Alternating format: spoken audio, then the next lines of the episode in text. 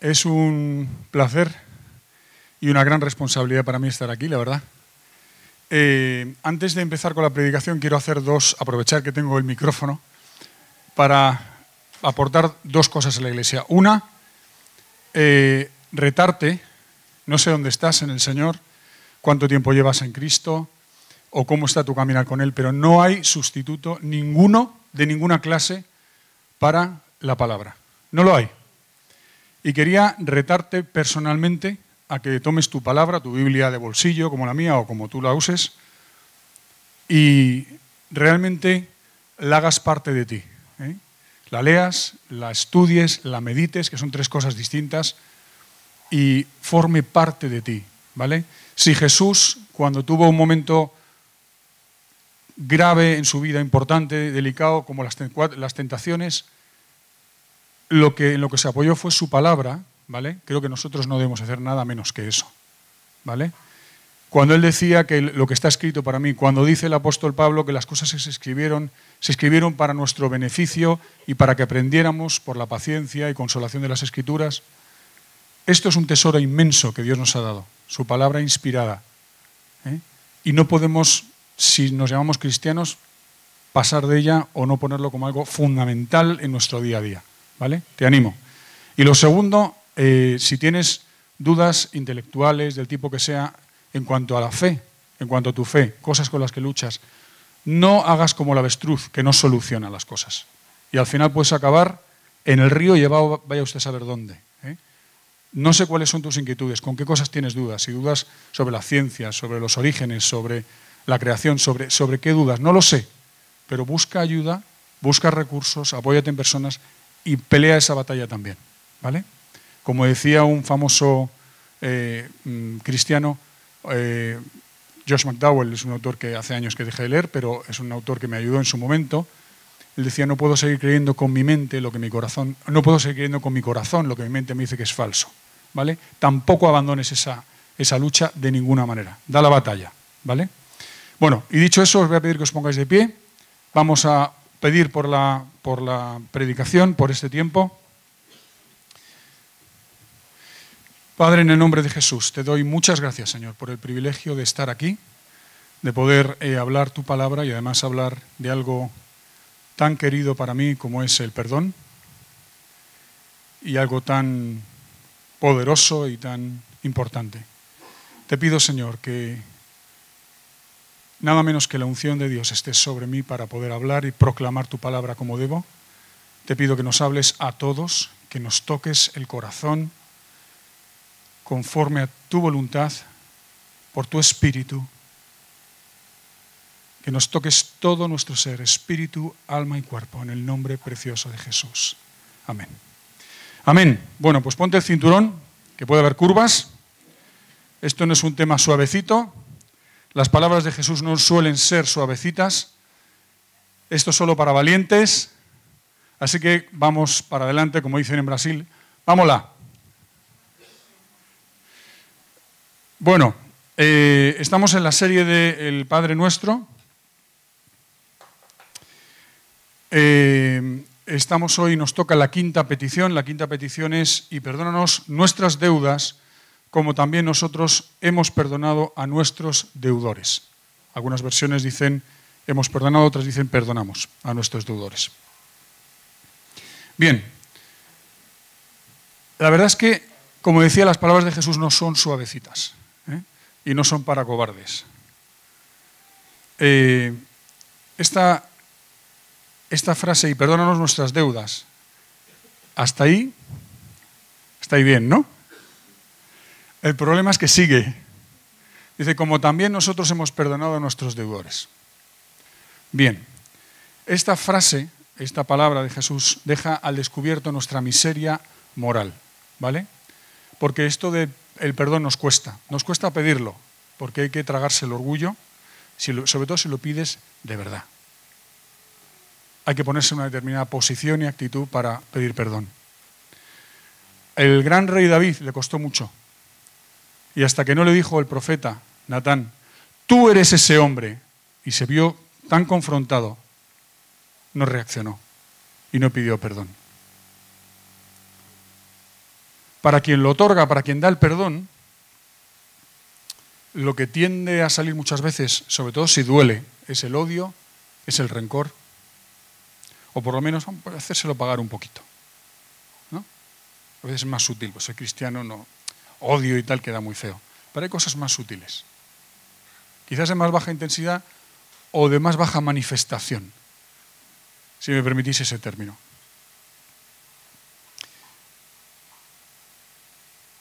Yo creo que para todos es una dificultad enfrentarnos con esta frase de Jesús y hacernos hacerla parte de nosotros y asumirla de verdad, de manera sincera. Tenemos profundas necesidades morales todos como personas, ¿vale? Y, principalmente es la relación que tenemos con Dios y con los demás, que, sea correcta. Esa es la principal necesidad moral que tenemos, ¿vale? Y por el pecado, estas relaciones están muy deterioradas. La idea de pecado suena, hoy en día, vamos, solo la palabra, vamos, suena antiguo, suena despreciable, suena del, a cavernícola. ¿Sí? Es mi opinión, yo pienso que suena fatal. El pecado, el, pecado, el pecado, eso está, pasa de moda, eso ya, eso ya no, eso ya no se lleva, ¿no? Eso no. Bueno, se puede intentar ignorarlo, se puede intentar restarle importancia, se reconoce la existencia del mal, pero se dice que es parte del sistema, de la estructura, no algo que está dentro de nosotros o que forma parte de nuestro ser, de nuestra naturaleza caída. Y muchas veces en lo hondo, o muchas veces por el comodín del público, pero en lo más hondo tenemos un sentimiento de culpa, ¿vale? Y no se trata de crearlo para manipular a nadie, no. Oye, si no lo hay, pues fantástico. No se trata de crear algo que no exista. La liberación del pecado no es negarlo. Y yo creo que la realidad del pecado es eso, una realidad.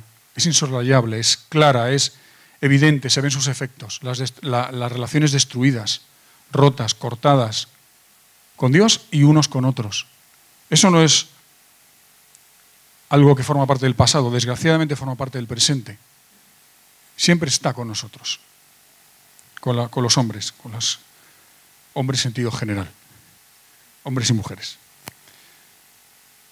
Eh, y la solución, por supuesto, como cristianos entendemos que la solución es la súplica a Dios, ¿vale?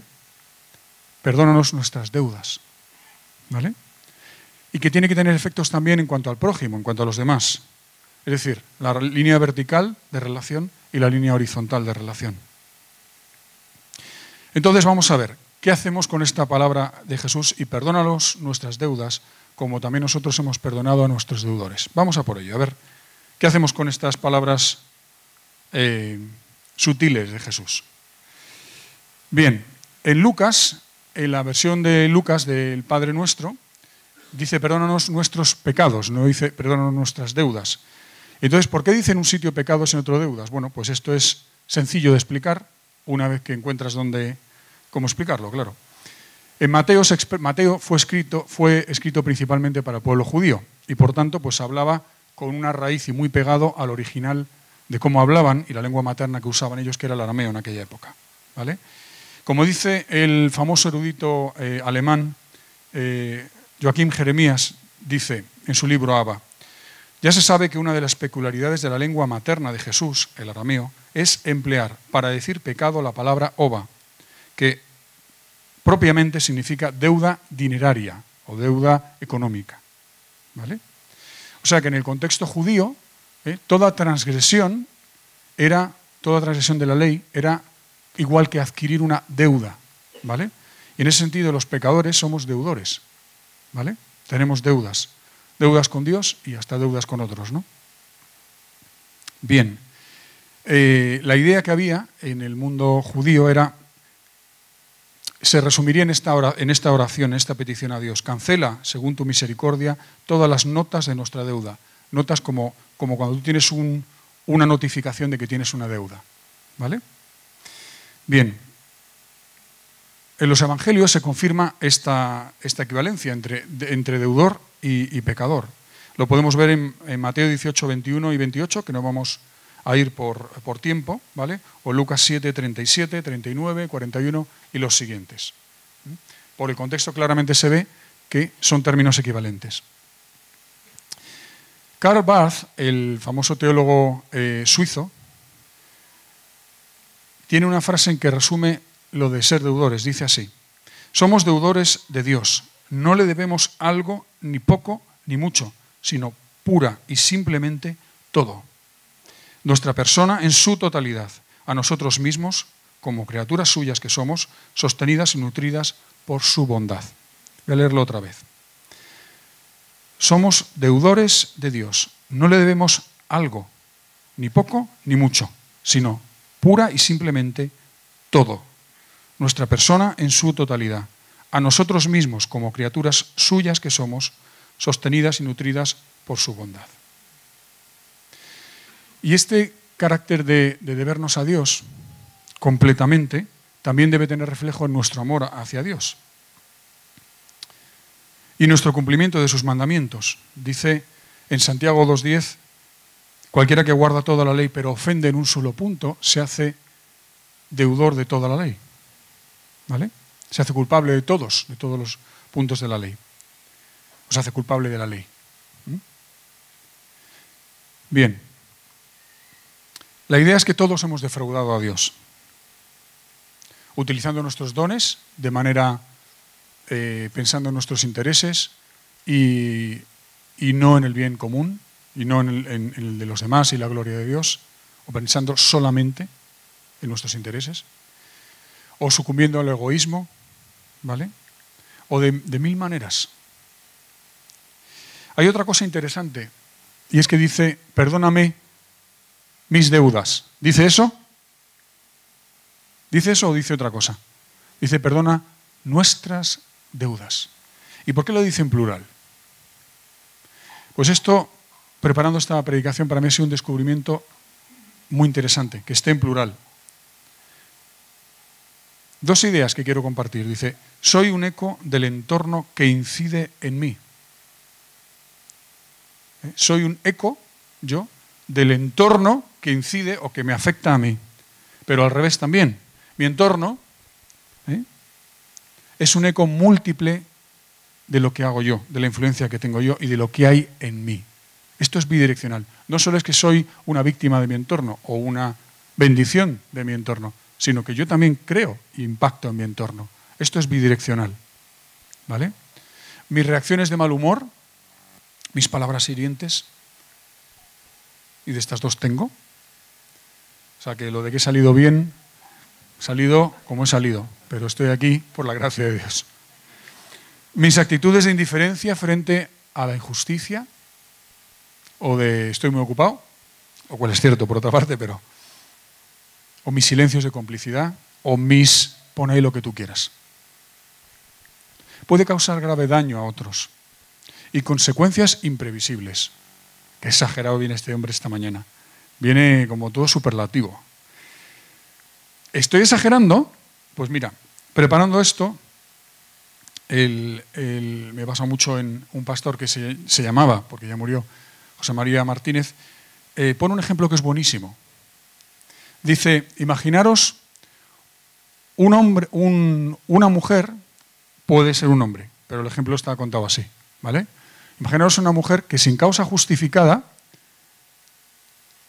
machaca a su marido, le le, ataca, le, hace sentirse realmente mal y el marido se va o la mujer se va a su trabajo. Llega al trabajo y tiene una bronca de cuidado con su jefe, porque no estaba en su mejor momento. ¿vale? Calienta al jefe y el jefe da una bronca a varios más y, se monta un, un cirio allí en el trabajo importante.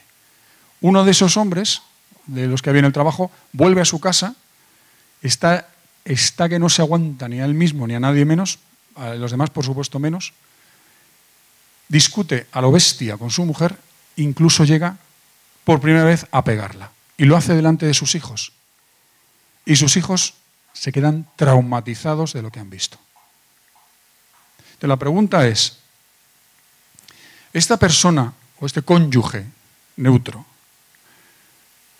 que tuvo la discusión y que le hizo ese daño además y fue injustificado, out of the blue, ¿eh? así de repente, del cielo azul, eh, y que provocó esa situación, ¿es responsable indirectamente de todo lo que pasó después? Esto me recordado aquello del efecto mariposa, que nunca he estudiado lo que es eso, pero me recuerda a lo que entiendo yo que es eso, del llamado, hoy llamado efecto mariposa. ¿no?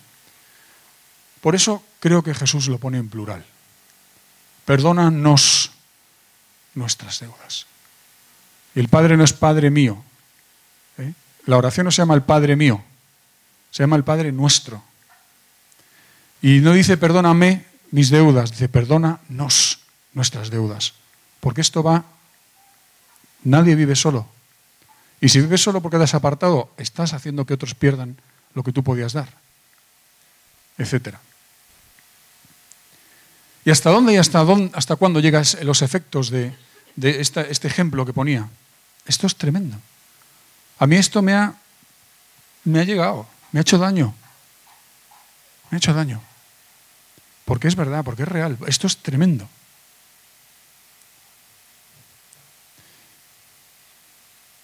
Y no pecamos solo porque hacemos cosas que estén mal, o como decirlo de una manera un poco más formal, actos reprobables. Eh, inadecuados, sino también cuando nos abstraemos, cuando dejamos de practicar el bien. Aquello de la omisión y la comisión. Cometo algo o dejo de hacer algo, omisión. Cuando Jesús habla en la parábola de las ovejas y las cabras, de los que están condenados, no es porque hicieran algo mal, sino porque no hicieron el bien aquello no me disteis de comer, no me disteis de beber, no me visitasteis. No es que hicisteis algo mal, es que no hicisteis lo que había que hacer. Y me vuelve a venir lo de perdónanos nuestras deudas. Os dije que os pusiera ese cinturón. Pero esto acaba bien, ¿eh? Bueno, si acaba bien o no depende de nosotros. Cuando algo depende de ti, eso es una buena, eso es una buena noticia. Eso es una buena noticia. Me viene aquello de Simeone, ¿no? Dependamos de nosotros mismos. Bueno, no sé si lo dice o no, pero yo soy el Madrid, por cierto. Y cierro el paréntesis y perdón por citar el fútbol en, el púlpito. Vamos, a mí el fútbol en realidad me importa más bien poco. Pero, pero bueno, si soy de alguno, pues. Cierro paréntesis y pido disculpas. Seguimos. Eh, bien, cuando hay personas que están acorraladas por la adversidad, por, porque las cosas les están yendo realmente mal. Mal, pero mal digo mal y cuando están cayéndose y, están buscando a alguien que les ayude, han encontrado nuestra misericordia, han encontrado nuestro, nuestro tiempo, han, han encontrado nuestro abrazo, han encontrado nuestra sensibilidad para que puedan, o nuestra mano para que se agarren en vez de caer. Perdónanos nuestras deudas.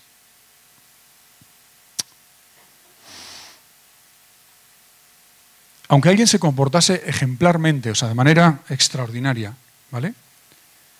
Y fuera eh, alguien que, sensible y que no hiciera lo malo e hiciera lo bueno, no soy yo el que lo dice, sino es la palabra. En Romanos 3, 10 a 23 dice, no hay justo ni a un uno. Y sigue la escritura. Todos pecaron y no alcanzan o han sido destituidos de la gloria de Dios. Romanos 3, 10 a 23. En Juan 3, 6 dice, lo que es nacido de la carne, carne es. Es bastante concluyente. Por eso dice en Juan que hay que nacer de arriba, de nuevo, o del Espíritu, son eh, o de Dios, perdón, de Dios, de arriba o de nuevo. Son tres maneras de traducirlo según la versión que utilices.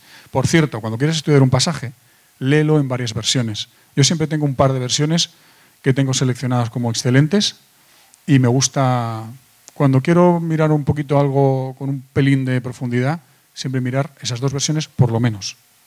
Cuando hay que preparar un estudio bíblico ya es otra cosa, o una predicación. Más aún.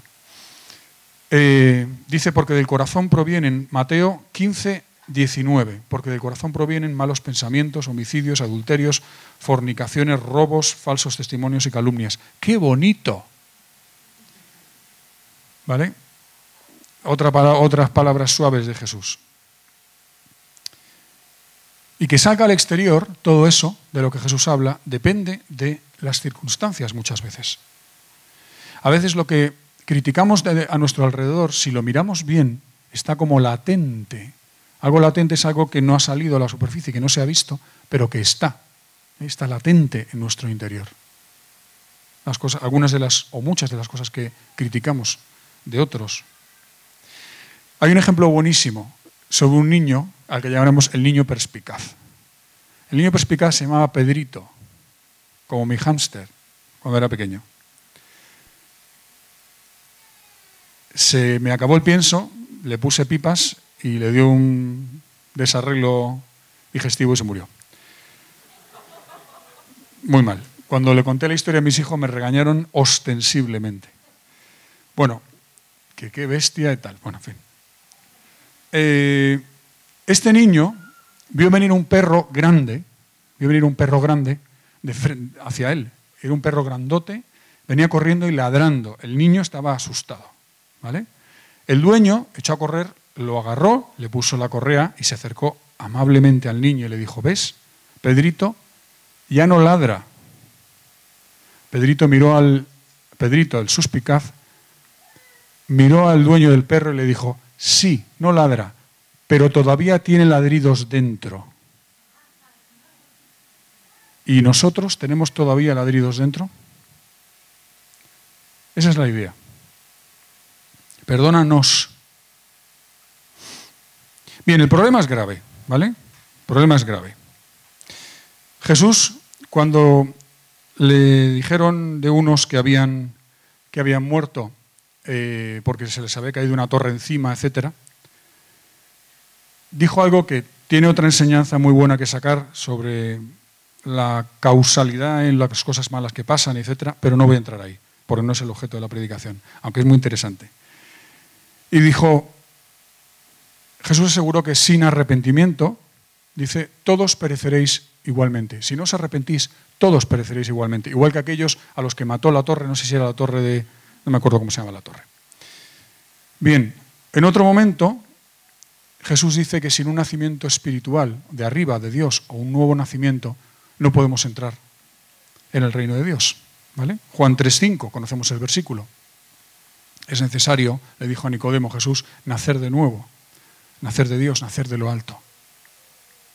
Y si decimos que no tenemos pecado, dice el apóstol Juan, en primera de Juan, si decimos que no tenemos pecado, nos engañamos a nosotros mismos y la verdad no está en nosotros. ¿Vale? Sin arrepentimiento todos pereceréis igualmente, sin un nuevo nacimiento no podemos entrar en el reino de Dios. Y si decimos que no tenemos pecado, nos engañamos a nosotros mismos. ¿Vale? O sea que, como decía, la situación es grave. ¿Vale? Pero ánimo que esto acaba bien. Y bien, ¿cómo resolvemos el problema? Todo este cuadro tan agradable que acabo de pintar, ¿cómo resolvemos el problema? Bueno, pues habría varias maneras de intentar resolverlo. Una sería pues parecernos a nuestros padres primigenios, ¿no? O como se diga, Adán y Eva. Dice, no, la mujer que tú me diste, o sea, la culpa era de Dios, básicamente. Y la mujer dijo, no, la serpiente, o sea, digamos, allí nadie... Esto, esto nos suena, ¿no? Bueno, esto es una alternativa, primera alternativa. Segunda alternativa la vía de la compensación. Esto, en la época de Jesús y los rabinos judíos, era el concepto de la... Imaginaban una balanza con dos platillos, una balanza de estas de pesar, en la que pones las cosas, por un lado estarían los pecados, en un lado de la balanza, y en el otro todo lo bueno, todo lo bueno que nosotros o que, la persona hiciera. ¿vale? Entonces se ponía en la balanza, se hacía el tema y corte, pasa, no pasa. ¿eh? Bien, esa era la idea. Yo no he dicho que esto sea bíblico, he dicho que esto era como lo planteaban ¿eh? Eh, algunos rabinos judíos. Pero antes, los ojos de Dios nos dice en Isaías 64, versículo 6, dice que todas nuestras obras, nuestras mejores obras, dice, que son como trapo de inmundicia todas nuestras obras justas. Qué bonito. como trapo de. Me encanta lo contundente y apasionada que es la palabra. Tampoco nuestros sufrimientos o imponernos rigores ascéticos sería una tercera alternativa. ¿Vale? Me has dicho que la primera es imitar a Adán y Eva. No, yo no, yo no. Es que la mujer que tú me diste, ¿no? la serpiente. La segunda hemos dicho que sería la compensación, la idea de la balanza. Y la tercera sería eh, imponernos sufrimientos eh, o un comportamiento ascético para, para purificarnos. ¿no? Esa sería la idea. Pero la verdad es que, según la palabra, ningún acto penitencial, ¿eh? de penitencia, por prolongado o duro que sea, nos va a poder hacer ser merecedores de, de la misericordia de Dios. ¿vale? Entonces, ¿cuál es la solución?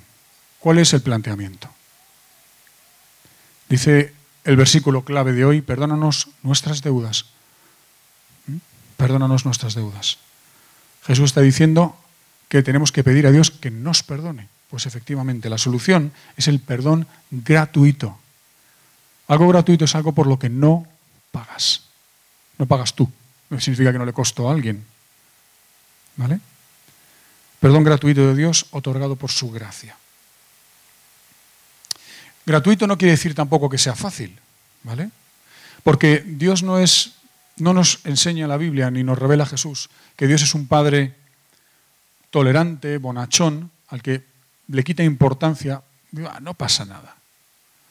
Dice, estás haciendo esto que está destrozando la vida de y de, pero no pasa nada. No, Dios no es así, no es el Dios que nos revela Jesús, no es el Dios y Padre de nuestro Señor Jesucristo, no es ese. ¿Vale? Tampoco es porque su carácter le impida hacer otra cosa, y él es que él es así. Hay una cita de Voltaire muy interesante, es, es, buenísima, debía ser un personaje muy interesante Voltaire, yo no he leído nada de Voltaire, pero debía ser muy interesante. Dice, Dios me perdonará, es su profesión. Atención, la cita del señor Voltaire. Dios me perdonará, coma, es su profesión. O sea, básicamente, bueno, no va a poder hacer otra cosa. Tampoco creo que eso sea cierto. Creo que efectivamente eso es una pésima teología, una pésima manera de plantear las cosas. ¿Vale? Porque Dios, además de hacer las cosas misericordiosamente, que las hace, las hace también justamente. Con lo cual eso no vale. ¿Quién soy yo para decir lo que pasa, pasa con el señor Voltaire? Pues Dios sabrá, ¿no? ¿De verdad? ¿Quién soy yo? Eh, entonces esto va de la obra expiatoria de Cristo. ¿Vale? Cuando dice en 1 de Juan 2.2, cuando dice, Él mismo es, hablando de Jesús, Él mismo es la propiciación, o también podríamos poner ahí otra alternativa de traducción, es la satisfacción por nuestros pecados. A ver, que Dios es misericordioso pero, y juzga misericordiosamente, pero también justamente. ¿Vale? Por eso tuvo que morir Cristo, como hemos proclamado en la celebración de la, de la Santa Cena. ¿eh? Por eso esa canción, solo de Jesús la sangre, que ese himno, supongo que es un himno antiguo, eh, tan bonito, tan potente, poderoso que hemos cantado. ¿no? Él mismo, dice 1 de Juan 2.2, es la propiciación o la satisfacción por nuestros pecados. En Romanos, dice el apóstol Pablo, somos justificados gratuitamente, pero solo por medio de la redención que es en Cristo Jesús. Propiciación, satisfacción, redención. ¿Vale?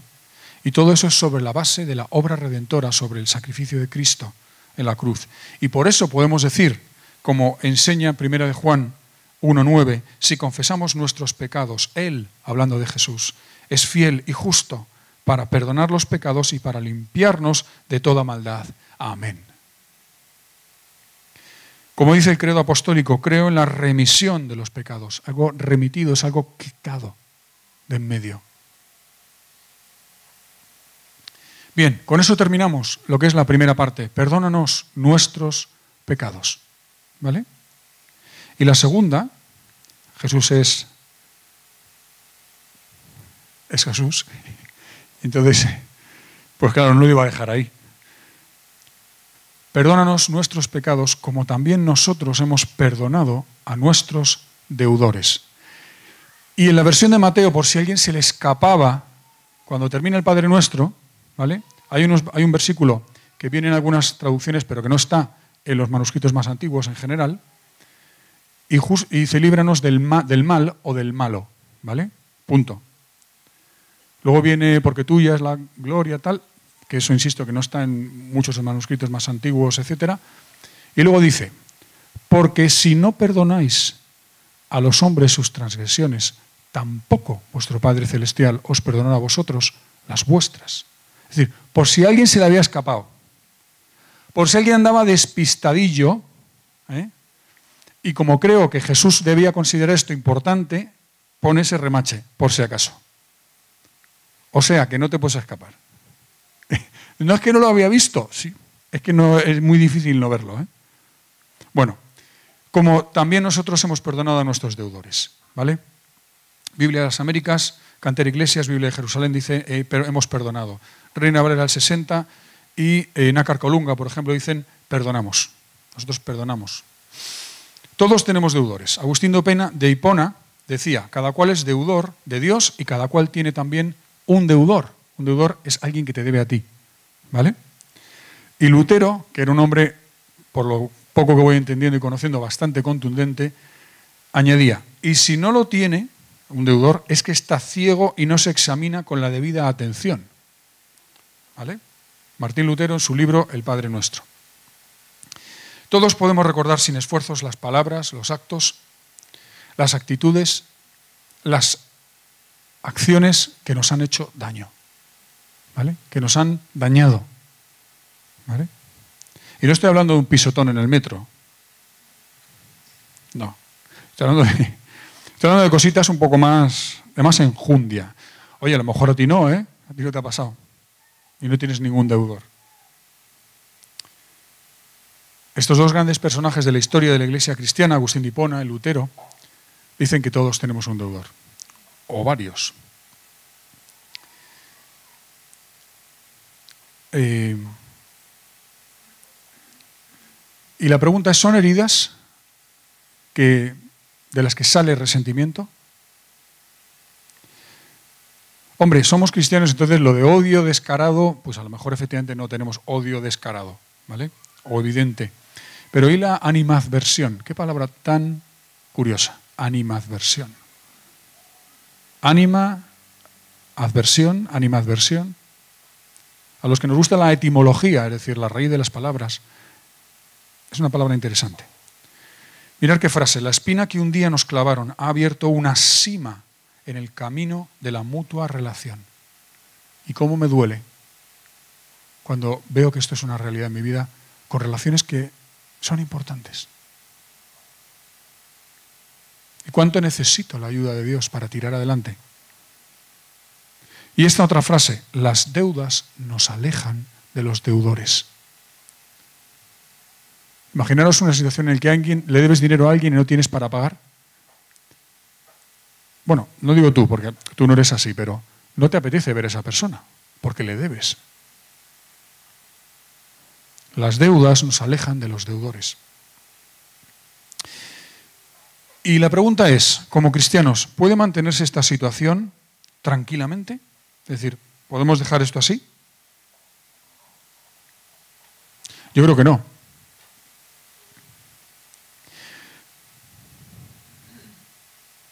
Bienaventurados los pacificadores. La quinta petición del Padre Nuestro, ¿vale? Nos lo impide no impide dejar esto así, como también nosotros perdonamos a los que nos deben, o hemos perdonado a los que nos deben. Las palabras de Jesús nos lo impiden. Él dice, lo hemos dicho ya, si no perdonáis vosotros a los demás sus transgresiones, tampoco vuestro Padre Celestial os perdonará las vuestras. ¿Vale? La idea de transgresiones ahí es muy interesante, es una caída fuera del camino. Imagínate vas por un sendero, por un camino, y te caes y te caes fuera del camino. ¿eh? Transgresiones son caídas fuera del camino. Otra idea interesante. Bien, lo que Dios hace es lo determinante. Entonces, si Dios perdona, nosotros también estamos llamados a perdonar. ¿Vale? Para que seáis hijos de vuestro Padre, dice que hace salir el sol, su sol, sobre justos e injustos. Bien, esto mostrará de verdad la calidad de nuestro cristianismo, cómo estamos de conectados con Dios, cómo estamos de mm, llenos, porque otra idea interesante es un corazón perdonado de verdad es un corazón que perdona. Y dicho de otra manera, al revés, un corazón que no perdona es un corazón perdonado. Esto que parece un galimatías, un juego de palabras, es muy potente. Un corazón perdonado perdona. Un corazón que no perdona no es un corazón perdonado. Esto, esto es, delicado y no hay que llevar las cosas al extremo. El perdón también es un proceso, también es una actitud, es un trabajo, es una determinación. No estoy hablando de sentimientos, no estoy hablando de olvidar las cosas en cuanto a una amnesia total o una pérdida de memoria. Bien, la idea es que eh, igual que danos hoy el pan nuestro de cada día o cotidiano, hay que compartir ese pan, también hay que compartir el perdón. La misma idea, Dios me da el pan y yo lo comparto, Dios me da el perdón, me perdona de verdad y yo perdono. Esa es la idea. Todo lo puedo en Cristo que me fortalece. Está citado en otro contexto del apóstol Pablo, de sus eh, aperturas económicas, etc. Pero el principio creo que es general y aplicable a más cosas. Fácilmente cercenamos, cortamos, incluso anulamos el perdón. Y es un perdón pseudo perdón. ¿eh? Aquella frase de lo perdono, pero para mí ha terminado. Amén, amén, gloria a Dios. Ahí hay un problema. Queda un rescoldo. El rescoldo es una palabra bonita, es en una lumbre, en una un fuego que se ha apagado, ya no hay llama, pero hay brasas y tiene mucho calor. Eso es un rescoldo. Pueden estar debajo de la ceniza, pero dan mucho calor. ¿Vale? Rescoldo de rencor, de, muchas cosas, porque hay un pseudo perdón. Sería como cobijar a una, como poner una víbora en nuestro interior que está emponzoñando, estropeando las cosas. Otra cita de Lutero dice, ten cuidado, oh mortal, no quien te ofende te daña, sino tú mismo, que no perdonas, te causas un daño que ni el mundo entero podría causarte. Dale otra vez. Ten cuidado, oh mortal. No quien te ofende te daña, sino tú mismo, que no perdonas, te causas un daño que ni el mundo entero podría inferirte o causarte. Bien. El perdón cristiano incluye el olvido de las ofensas, pero no el olvido en el sentido de que hubieras sufrido una amnesia total y ya no te acuerdas de nada. No, no es que no te acuerdes, es otra cosa. Es no permitir que el recuerdo de eso te gobierne. Es no permitir que el recuerdo de eso te determine cómo tratas a esa persona y cómo te relacionas. ¿Vale? La idea es llegar a, a tratar a esa persona como si nunca te hubiera hecho ese daño, no fuera, te hubiera cometido, eh, puesto esa deuda eh, en, su contra en el pasado. ¿vale? Es lo que Dios hace. Leemos en Isaías 43, 25, dice yo, yo soy el que borro tus transgresiones por amor a mí mismo y no recordaré tus pecados. Bien, solo la práctica del perdón pleno, auténtico, nos permite hacer esa oración de Jesús con de verdad. Perdónanos nuestras deudas como nosotros perdonamos a los que nos deben. Bien. ¿Y cómo, ¿Y cómo lo hacemos? ¿Vale? Bueno, en el plano de, de, La verdad es que el tema del perdón es una cosa compleja, es una cosa sobre la que no quiero hablar con frivolidad o con demasiado a la ligera. ¿Vale? En el plano de la relación con Dios, ¿cómo es el perdón? Pues nosotros declaramos, confesamos a Dios hecho esto mal, Señor, nos arrepentimos, pedimos perdón y Dios nos perdona. En las relaciones interpersonales, lo mismo, ¿vale? El proceso sería igual, pero entre personas. La persona que nos ha ofendido, que ha transgredido, debería darse cuenta, pedir perdón, arrepentirse, pedir perdón y recibir, por supuesto, nuestro perdón. Pero incluso si la persona ni pide perdón ni reconoce nada, o incluso si sigue en, sus trece, hay una palabra que es contumacia, que quiere decir perseverar y permanecer de manera continua en algo, ¿no? Suele ser con algo negativo. Bueno, pues si esa persona no pide perdón, no reconoce, nosotros como cristianos debemos desterrar, echar fuera todo espíritu de resentimiento, perdonar y encomendar a Dios nuestra causa y la situación, ¿vale? Porque Él es el que juzga justamente, ¿vale? Dice que la palabra, creo que es primera de Pedro, que no nos venguemos, ¿vale? Sino que dejemos las cosas en manos de Dios. Y en primera de Pedro cita, y digo, en primera de Pedro 2, 23, hablando de Jesús, describiendo su carácter. Dice, y quien cuando le ultrajaban no respondía ultrajando, cuando padecía no amenazaba, sino que se encomendaba a aquel que juzga con justicia. ¿Vale? El rencor no es tu aliado, no tienes derecho a ello como cristiano, no te conviene. Si os acordáis de, la parábola de los dos deudores, ¿vale? Dice que uno le debía muchísimo dinero, era impagable la suma, ¿eh? eran como 30 años de trabajo, no me acuerdo de la cifra, ¿eh? era imposible, y entonces el rey decidió venderlo. Dice, bueno, para cobrar, era como se hacía, se vendía, perdían la libertad, se convertían en esclavos para pagar una parte de la deuda o, todo lo que se pudiera de la deuda. ¿Vale? Dice, y pidiéndole, pidiéndole misericordia de rodillas, le dijo, ten paciencia conmigo y te lo pagaré. Dice, movida misericordia, lo perdonó. Y saliendo aquel siervo, encontró a otro que le debía, calderilla le debía. Le agarró del cuello y le dijo, págame lo que me debes. Y lo puso en la cárcel. Y los consiervos, los otros siervos de aquel, de aquel rey, fueron y dijeron, mira lo que ha pasado, al que tú perdonaste todo, mira lo que ha hecho. Y entonces el rey lo puso en la cárcel. Hay otra cita interesante en 2 Corintios del apóstol San Pablo cuando dice, Pablo cuando dice, y dice, si algo he perdonado, lo he perdonado por vosotros en presencia de Dios, para evitar que el enemigo tome ventaja sobre nosotros, porque no ignoramos sus tramas, sus ardides, sus, sus juegos. Quiero decir que la falta de perdón abre la puerta al diablo en nuestras vidas y nos destruye. El, el rencor, el no perdonar, no te conviene en absoluto. Que nadie te engañe. Es que tengo derecho es que es injusto, no te conviene. Y por cierto, hay que perdonar hasta a los muertos, porque el muerto está muerto y el rencor vivo matando al vivo. Esta frase la digo porque, primero, es verdad, segundo, nos ayuda a pensar, a reaccionar, a darnos cuenta. Destiérralo, no es tu aliado, no te conviene en absoluto. ¿Vale? Bien, ahora cuando nosotros hacemos eso, lo que hizo el, siervo injusto y desagradecido. ¿Vale? ¿Qué es lo que estamos diciendo?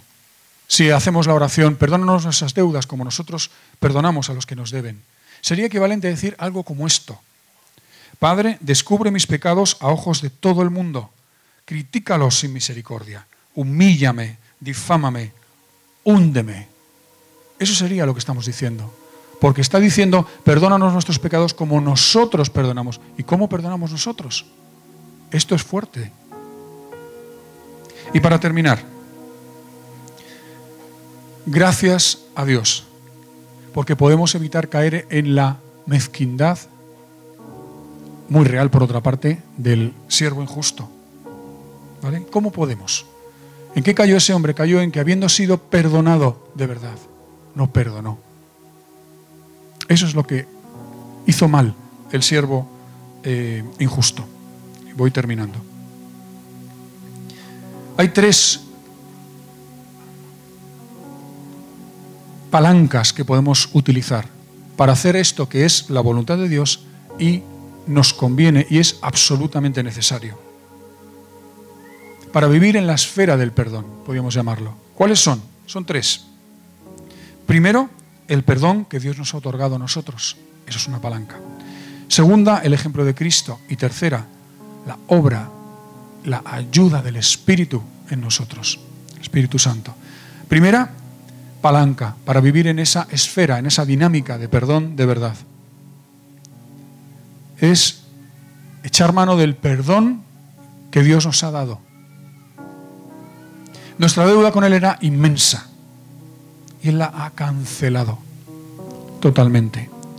Juan 19:30. ¿Podéis ponerlo, si os da tiempo? Juan 19:30. Está Jesús en la cruz.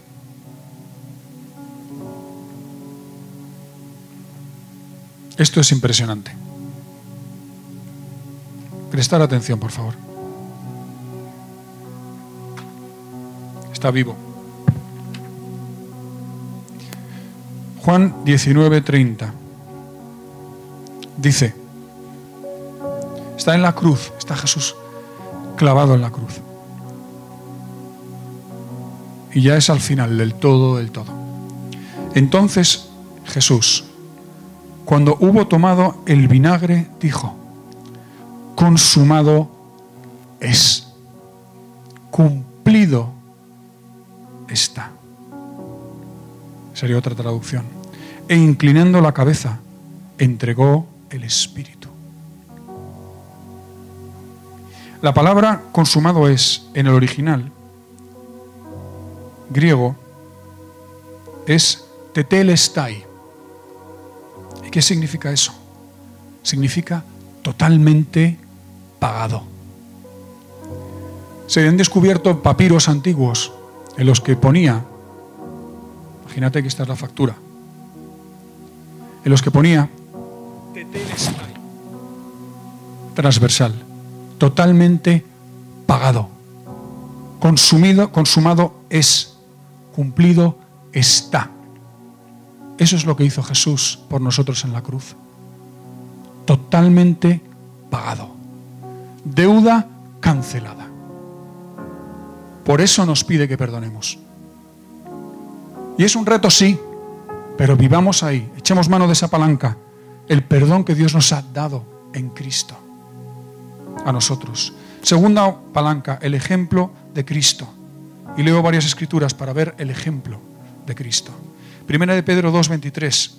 Y quien cuando le ultrajaban no respondía ultrajando, cuando padecía no amenazaba, sino que encomendaba a aquel que juzga con justicia.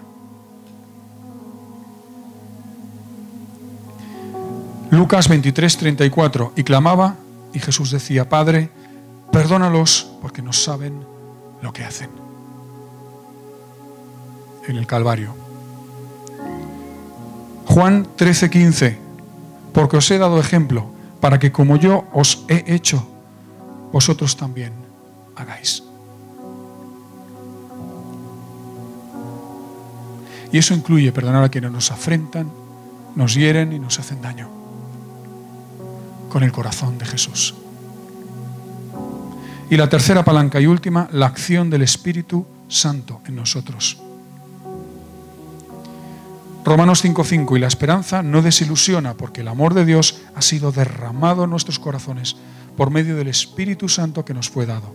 Romanos 5, 9 y 10 es el amor que llevó a Cristo a morir por los impíos, por mí, por ti, por los pecadores y enemigos. Si ese amor no se manifiesta, ese amor y ese perdón no se manifiesta en nosotros, podemos asegurar que, que somos templo del Espíritu, que estamos dejándonos ser habitados por el Espíritu del Señor. Los perdonados somos llamados a perdonar, pero no intentes perdonar en tus fuerzas. No intentes perdonar sin que sea a base del perdón de Dios. A base de estas tres palancas, el perdón que Dios nos ha otorgado el ejemplo de Cristo mismo y el Espíritu Santo en nosotros. Cuando hagamos esto, por nuestra práctica del perdón, ¿qué va a pasar? Que vamos a cumplir la voluntad de Dios porque el nombre de Dios va a ser santificado. Santificado sea tu nombre. Esto es hiperpoderoso. Esto es revolucionario. Esto es potente. Te va a costar todo. ¿Merece la pena? Todo. Absolutamente lo merece. Su reino se hace visible porque esto es contracultura, contracorriente. No están aquí Aitor y Loida y su voluntad se cumple en la tierra, como un reflejo. ¿Vale? Y termino con estas palabras. Recordad esto. No lo veis y como no se lo he dicho a, a los hermanos no lo han podido poner, pero al final de la predicación pone Padre, con mayúscula, puntos suspensivos, perdónanos, puntos suspensivos, perdonamos. Os dije que había curvas, que os puse ese cinturón. Creo y espero que lo que he proclamado sea la palabra del Señor, su mensaje, no el mío, porque el mío es poco importante, lo suyo es muy importante. Y nada más. Vamos a terminar eh, alabando y no sé si podemos cantar esa canción de Solo de Jesús la sangre. Otra vez. Y va a haber gente aquí orando delante.